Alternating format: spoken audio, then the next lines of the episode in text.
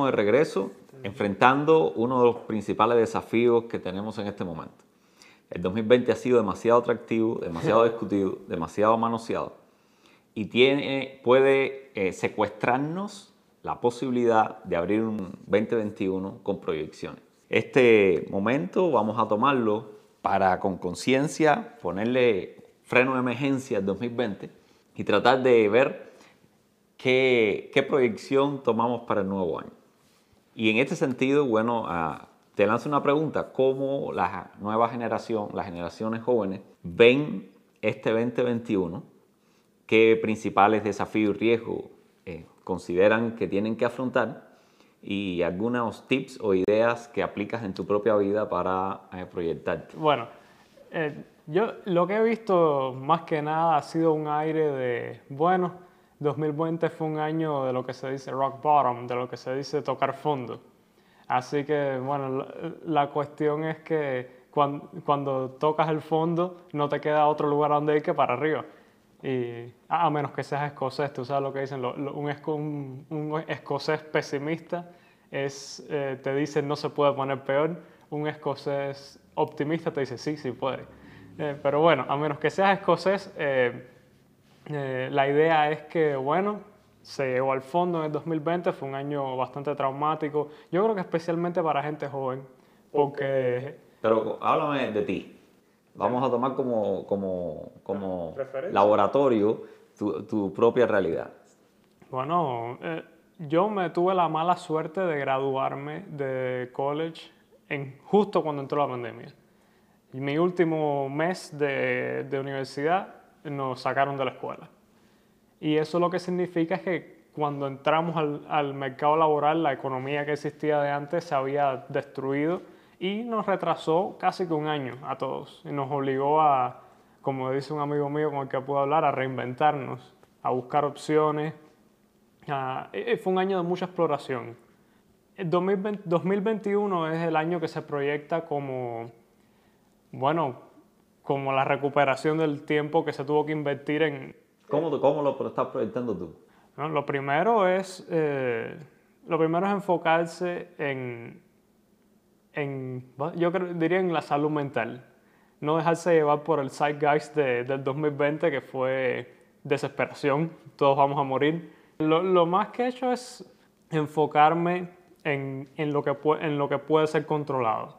Eh, yo utilicé el 2020 para hacer ejercicios como pudiese, o sea, no podía ser a gimnasios, pues eh, me compré una, tres o cuatro palos, de, tres o cuatro pedazos de hierro para hacer un poquito de barra en la casa o ejercicios calisténicos.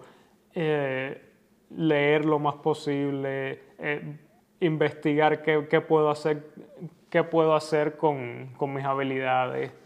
¿Qué encontraste que puedes hacer con ellas? Bueno, eh, un amigo mío y yo decidimos abrir un negocio juntos que, que, eh, que debería abrir pronto, que es básicamente eh, poniendo lo que aprendimos como, como graduados de psicología al mayor uso posible, de acuerdo con las, con las licencias legales que existen. Básicamente es, los dos nos graduamos de psicología, pero hasta que no tengas un título de maestría no puedes practicar, no, no puedes aplicar por una licencia pero existe un, un mercado que, se, que, es de life coaching, es eh, como si un entrenador de vida, que es muy criticado por los que hemos estudiado psicología porque eh, eh, está, está muy lleno de gente que básicamente lo que hacen es animar. Y nosotros dijimos, bueno, pero ese mercado no está regulado. Y si nosotros nos insertamos en ese mercado, en lo que estamos estudiando para sacarnos la licencia, técnicamente estamos más calificados. Y, y, y podemos dar lo que tenemos, lo que sabemos que ha sido estudiado y, e incluso eh, empezamos a buscar eh, áreas de especialización. Mi amigo se, se, sacó una licencia de educación familiar.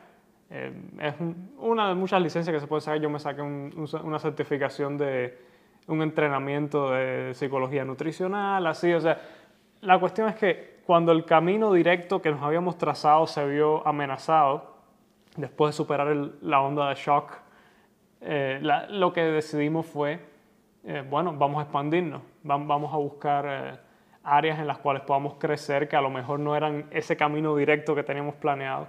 Y al mismo tiempo creo que estamos agradecidos porque las dificultades te obligan a, a, sobreponerte. Y no solo a la dificultad en sí, sino a ti mismo, hasta las propias barreras que te habías puesto a ti mismo antes.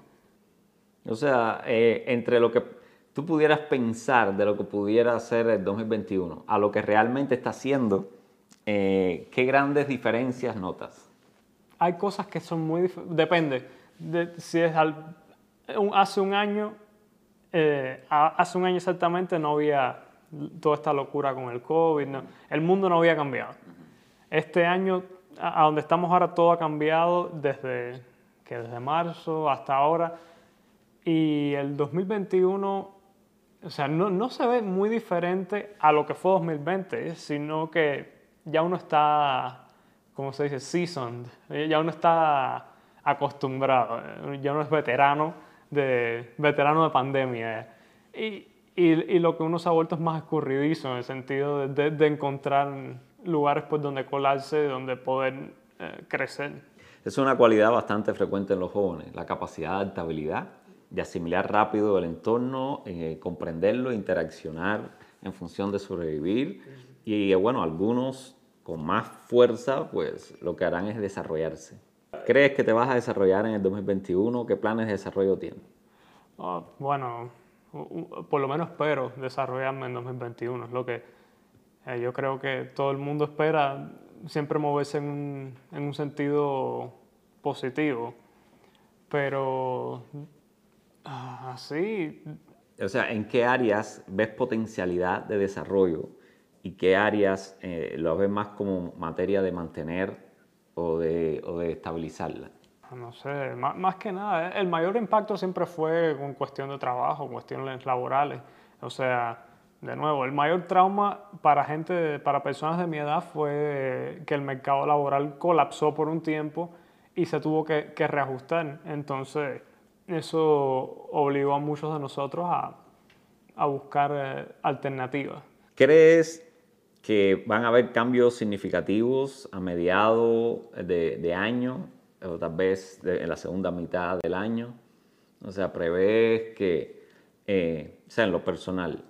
Ya, si hay una cosa que quizás uno tenga en mente mucho, eh, tenga mucho en mente es no dar nada por sentado. O sea, te vas a mantener eh, eh, durante el resto del 21 más o menos en la misma posición del comienzo.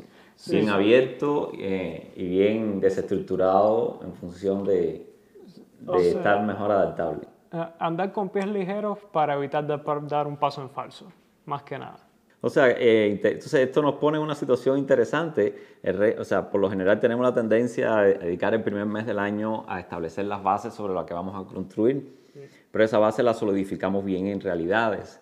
Lo que estoy viendo es que te vas a mantener eh, haciendo eso casi que todos los meses del año para lograr la mayor ventaja de reajuste según los cambios que, que se avecinen. De nuevo, o sea, yo estoy en una etapa que considero que no, que no, hay, no hay suficiente estabilidad porque uno está más que nada explorando. Solamente que ahora es... Antes había un camino mucho más trazado, ahora es un poco más variado. Y honestamente no sé si es algo bueno o malo. Eh, fue, es complicado al principio, como todas las cosas imprevistas, pero al mismo tiempo creo que te ayuda a desarrollar cierta resiliencia, cierta resiliencia resistencia a, a, las dificultades, incluso en este país tan desarrollado. ¿Qué tipo de impacto tú crees que pueda tener esto, aunque no sea tu caso? Para, para jóvenes que están un poco más seteados, un poco más eh, ajustados a, a, programas cerrados, a, a no experimentar cambios bruscos, o a tener una expectativa bastante eh, estructurada de, la vida. Y me refiero, por ejemplo, a los que han estado planificando, los que estén en college o universidad y han estado por dos años planificando un, camino hacia, el futuro, o los que eh, también están en tu situación, pero tal vez no sean emigrantes, tal vez no, tengan, no sean expuestos a mucho cambio durante su vida. ¿Qué le dirías a ese grupo de, jóvenes? Lo primero es que bueno, hay, muchos tipos de personalidades incluidas, pero eh, se ve mucho esta, esta actitud semi o completamente nihilista hacia el mundo, que, que es de, de, no, de no darle valor a nada, es lo que se dice el meaninglessness, es la falta de significado, que usualmente actúa como un mecanismo de defensa. Si no, si no pones interés en algo, cuando ese algo se vaya, tú no vas a estar, no te vas a desilusionar. O sea, y, lo he visto aplicado a todo, desde trabajos, relaciones interpersonales. Y uno pensaría que eso ahora puede, eh, eh, puede venir de cierta forma eh, ventajoso, yo creo que no. Yo creo que este es el momento de escoger las tres o cuatro cosas que van a servirte como pilares de tu personalidad y de tu, y, de, y de tu comportamiento al mundo, tu familia, tus creencias, analizarlas, eh, eh, arreglarlas, organizar tu cuarto, ver, qué está pasando, eh, asegurarte de que tienes una fundación sólida, comprometerte con esas fundaciones sólidas. y, y, entonces explorar. el, esta, la actitud de, de, no ponerte ahí fuera o de no poner suficiente interés para evitar ser herido o, decepcionado, no va, no, al contrario de, de, protegerte mentalmente, lo que va a hacer es encerrarte en ti mismo, no, no te va a llevar a ningún lado y no te va a permitir explorar. Y explorar es casi que necesario ahora. O sea, estás recomendando correr riesgo, eh, salir del cascarón, traspasar límites. Este es el momento de hacerlo. Si te vas a desafiar a ti mismo, este es el momento. Y aquellos que tengan temor a hacerlo, ¿qué les dirías? Que eso es normal. No hay nada más normal, más natural que el miedo. Ya que es, responsabilidad de uno mismo eh, eh, decidir cómo lo va a enfrentar. Por eso digo, encontrar los pilares de, tu, existencia. Pero al mismo tiempo hay que tener un poco cuidado porque eso ha sucedido. Eh, eso, como todas las cosas, se, puede corromper. Una cosa que se, ve mucho es que cuando, es lo contrario a la, parte nihilista, es, es, la parte fanática. Cuando te fanatizas y te... Y, nada más puedes, lo que se le dice visión de túnel, que nada más puedes ver una cosa. Eh, se, puede ver en comunidades eh, cristianas, por ejemplo. Eh, es la caricatura de esta persona que, que, no se pierde un estudio bíblico y que, y que, y que, y que hace el display de espiritualidad, ese que, a todo el mundo lo ve exagerado y, que, y que, está y que tiene, está ahí todo el tiempo y, que, no hace más nada. O, o el que no sale, el que nunca eh, hace nada si no es con su propia familia, o el que, o, el caso de la política, el que es extremadamente eh, eh, metido en políticas y, y, no es eso individualmente. Estos tres aspectos que mencioné como ejemplos también. El problema es el superfoco en uno solo. Por eso digo, no escoge, la recomendación es no escojas una un pilar de tu... No, no, no, escoge varios, tres, cuatro. De tu familia, tus creencias, tus afiliaciones, tu círculo social y entre todo eso, úsalo como la base de lo que... O sea, esa, esa, esa área segura en la cual tú puedes confiar que si, bueno, si la cosa se pone mala, siempre puedes regresar ahí, siempre puedes protegerte detrás de esas murallas, pero pero evitar el fanatismo a toda costa. Bueno, interesante todos los desafíos que, tienes que tiene tu generación. Bueno, hablando de generación, ¿qué hay de ti? Bueno, eh, mi generación ya estaba un poco más asentada. Ya, o sea, año tras año, básicamente eh, hace muy pocos ajustes. ¿Quién los hace? Pero eh, este 2020 nos deja demasiada distracción. Distracción de salud, y me refiero a los cabezas de familia, sean hombres o mujeres, los que están al frente y tienen la responsabilidad de un grupo de personas, que en el caso de nosotros los hispanos no son pocas. A veces son tres hijos, cuatro hijos, a veces son, es la suegra o la, o, la mamá, todos eh, viviendo juntos. Pues las preocupaciones de salud, las preocupaciones de trabajo, las preocupaciones financieras, eh, la, la, proyección, o sea, este, este último mes del año que ha traído una fuerte eh, polarización de la atención hacia la política. Yo creo que la política ha venido a suplir en este momento el tema eh, o sea, el espacio de discusión que no había en casi, otra, en casi ninguna otra cosa. Y la gente, los cabezas de familia, eh, tienen la responsabilidad de no solo mirar por sí mismos, sino mirar por el grupo eh, del que son responsables. Y yo creo que tienen, tienen que básicamente tomar la misma posición de la generación joven. Eh, aunque no están dando un gran cambio, un gran salto de etapa en la vida, sí, sí el contexto está dando un salto diferente. Ustedes están saltando hacia un contexto y, a nosotros, eh, sencillamente, el contexto está saltando sobre nosotros. Y bueno, en ese sentido, eh, por lo menos yo en lo personal, tengo básicamente dos herramientas básicas. Es el presupuesto y la otra es un diario. Un diario donde yo hago una autoevaluación, donde yo chequeo, empiezo poniendo metas y esas metas las voy chequeando mensualmente y corrigiendo eh, por el camino. Pero es básicamente entender qué es lo que está pasando en el contexto y ver cómo podemos hacer un puente entre la realidad que teníamos en el antiguo contexto y evaluar bien, entender bien qué es lo que está cambiando y cómo nos vamos a ajustar a ello. Entonces son los números y las letras. Exacto, yo creo que es la mano derecha y la mano izquierda. Eh, con respecto a, al presupuesto, eh, tengo, eh, bueno, lo que yo hago todos los, todos los años es reviso todas mis cuentas, todos mis biles, hago un examen de cómo fue todo el, mes, todo el año pasado y trato de ver, mi, mi, todo eso lo hago para ver cómo mantener los mismos servicios con menos dinero.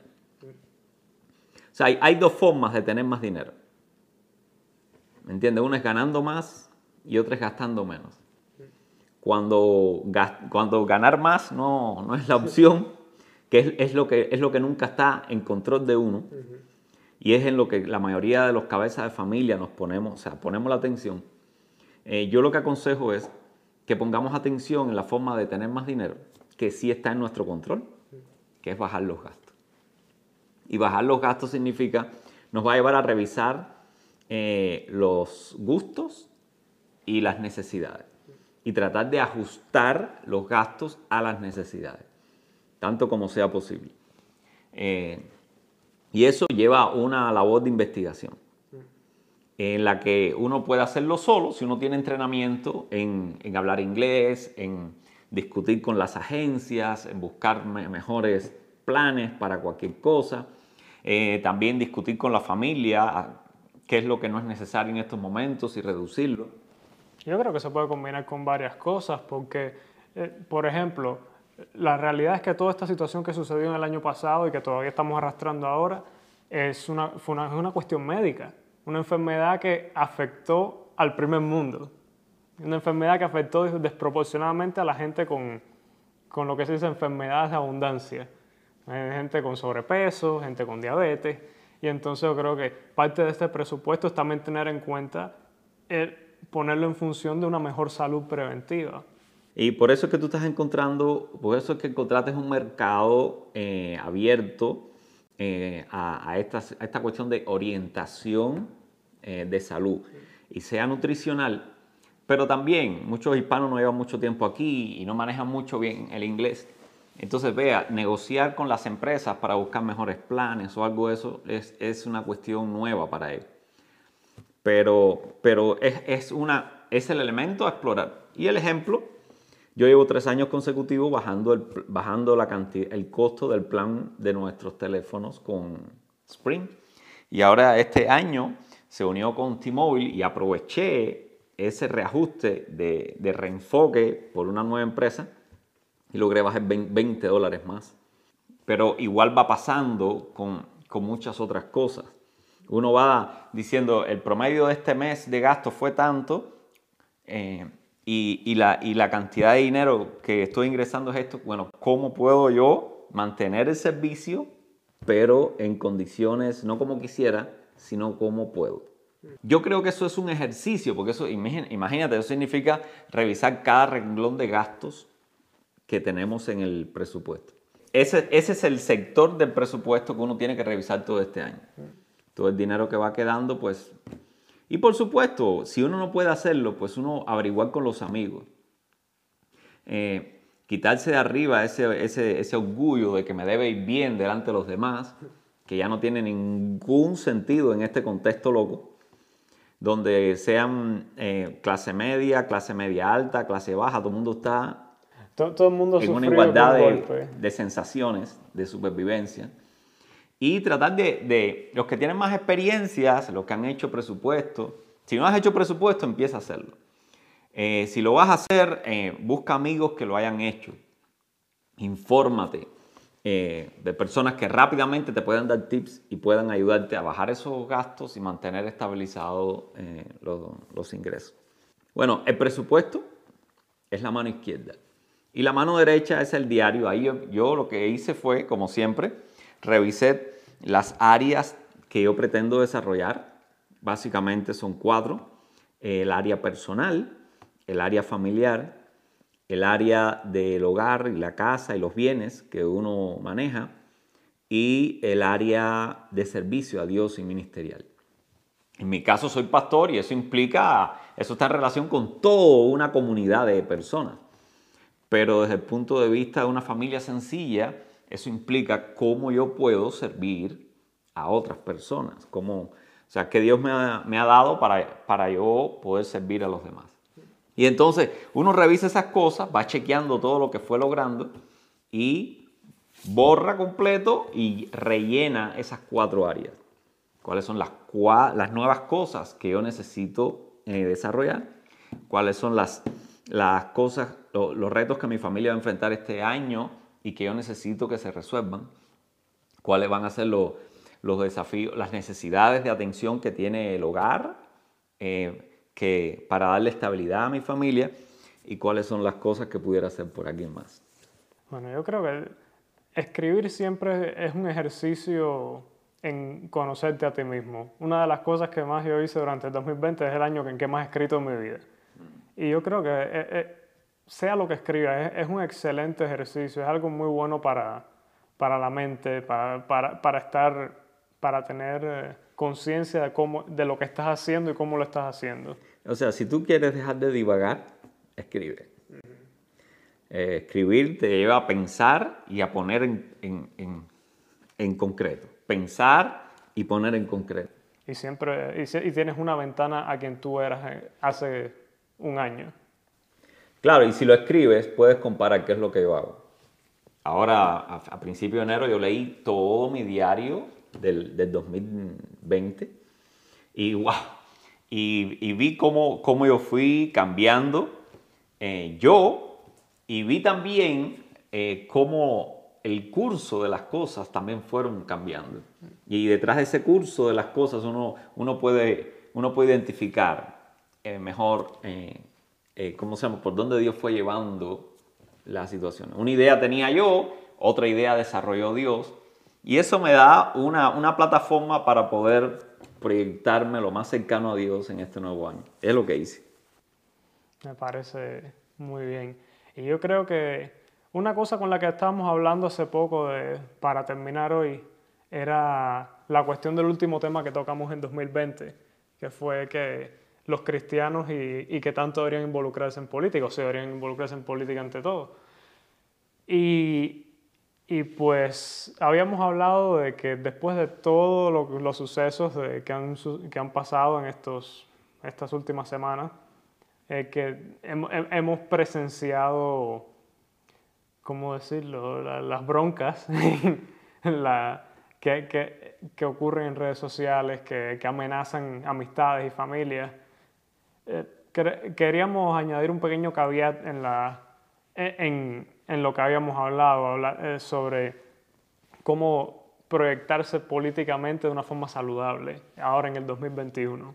Eh, yo puedo comprender que personas que han vivido mucho tiempo aquí le, o sea, vean que el mundo se viene abajo.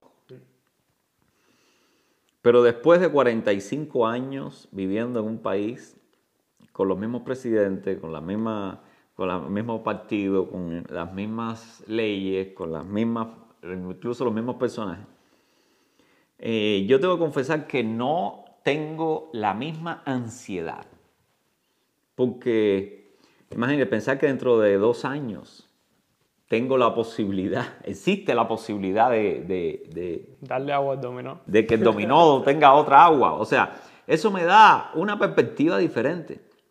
Y de ahí parte mi primer consejo. Eh, por favor, No desesperéis. eh, yo, o sea, el mundo no, no, el resto del mundo no tiene la posibilidad de que uno pueda influir en darle, en, en hacer cambios a nivel gubernamental cada dos años. Entonces, eso es una posibilidad. Segunda, segunda cosa, aprendamos de lo que hemos vivido. Y yo creo que podemos aprender, yo creo que en estos momentos está bastante eh, despierto el tema de la libertad de expresión. Yo creo que independientemente de lo que piense cada cual, el tema está sobre la mesa. Y déjeme decirle, ese tema no viene sobre la mesa en la mayoría de los países. o sea, que los, que los americanos tengamos el tema otra vez puesto ahí y lo revisemos. Es un privilegio más que... ¡Wow! Le, va- le llevamos años luz de avance a- al, resto del- al resto del mundo. Eh, tercera cosa, creo que uno tiene que revisarse. O sea, yo creo que nos hemos dado cuenta que no estamos a la altura de la democracia. O sea, yo creo que vivimos en, en un país tan diverso y que requiere un nivel de democracia muy alto eh, que no podemos seguirlo parloteando. Tenemos que crecer para poder llenar esa falta de democracia que requiere nuestro país. Porque si, si no vamos a expulsar del país a uno de los dos factores, a una de las dos alas, y, tenemos entendido que hay que convivir, pues entonces el sentido es, hay que ser más democrático, hay que encontrar nuevas aristas, nuevos ángulos de la democracia. Y eso significa que me revise yo. O sea, cuán, cuán- cuánto democrático eh, es mi diálogo, cuán democrático es mi convivencia, cuán democrático es mi, mi sueño, mi perspectiva. Yo creo que también hay que tener en cuenta el momento y el lugar. Por ejemplo, la temporada política está oficialmente acabada por, por un par de años. Y yo creo que es una, considero personalmente una pérdida de energía el seguir haciendo campaña por estos dos años. O sea, como dije, la política puede ser uno de esos pilares que te, que te pueden sostener, pero no puede ser el único. O sea, hasta los seres humanos tenemos dos piernas en las que apoyarnos, la mayoría de nosotros. Eh, entonces, eh, no, no te sigas apoyando en la política cuando no es ni siquiera temporada política. Si tu partido político ganó, celebra. Y, si tu partido político perdió, no, no, no, no desesperes porque dentro de dos años empieza todo otra vez. Pero no hagas esto el centro de tu vida. No dejes que te influencie el 2021, un año que, a mi entender, es, es, pa- es para, es para sacarnos todo lo que nos, nos atrasamos en 2020. Y, y, pa- y para reinventarnos todos, pa- pa- para encontrar nuevo, nuevo apoyo en, en lugar de, hacer- de, de causar más diferencias. y vivamos la democracia que tengamos. O sea, si luchar por algo que no vamos a vivir no tiene sentido.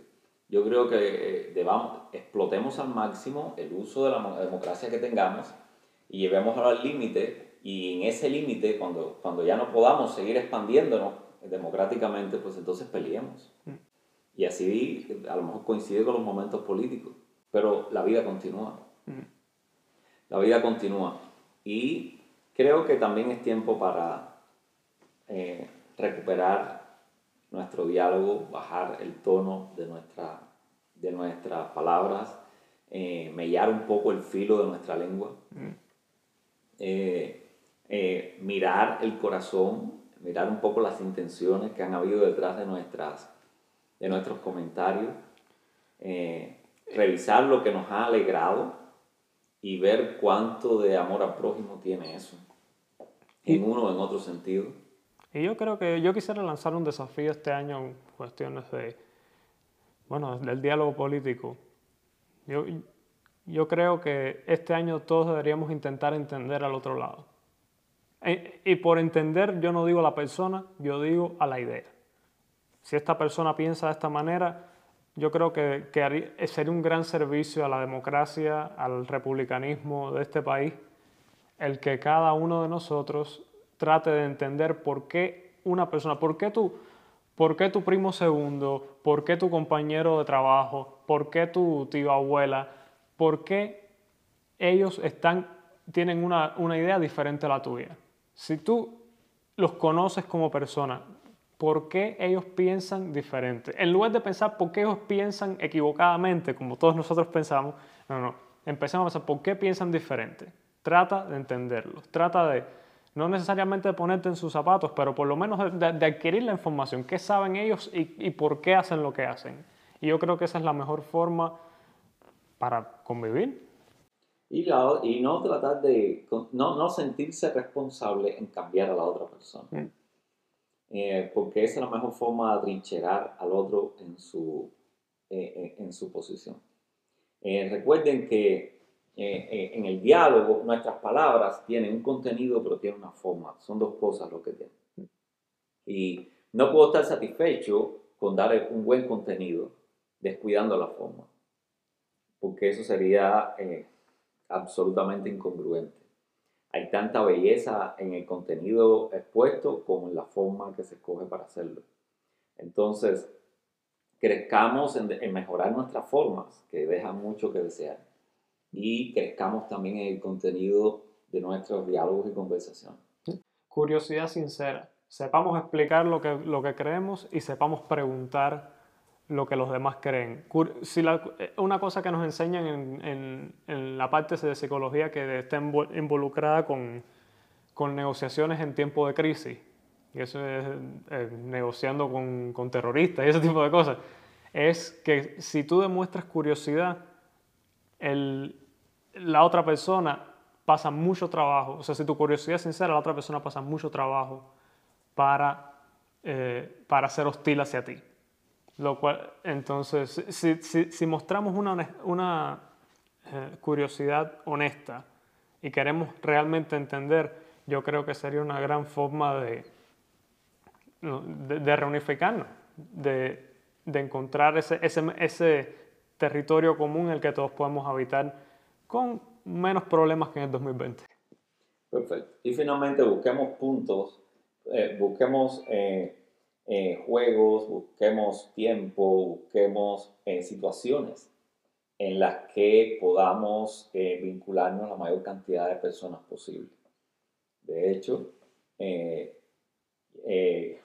vamos a tomar un ejemplo entre nosotros. yo no soy yo acepto la propuesta tuya de, jugar un juego. vamos a ver cómo nos sale, no vamos a estar haciendo promesas porque a lo mejor es un desastre y, y, no, sale al aire. Pero ya intentaremos hacer un pequeño gameplay, de, no vamos a decir sobre qué, pero a, ver cómo nos sale. Va a ser mi primera experiencia en un juego de, ¿cómo se llama? ¿Cómo le diríamos eso? Un juego de eh, computadora. sí, es, un, es un un city builder, un constructor de ciudades.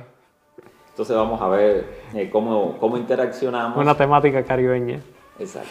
Así que, bueno, eh, eh, gracias ¿No? por, por, darme una perspectiva a la cual yo no puedo llegar por la edad.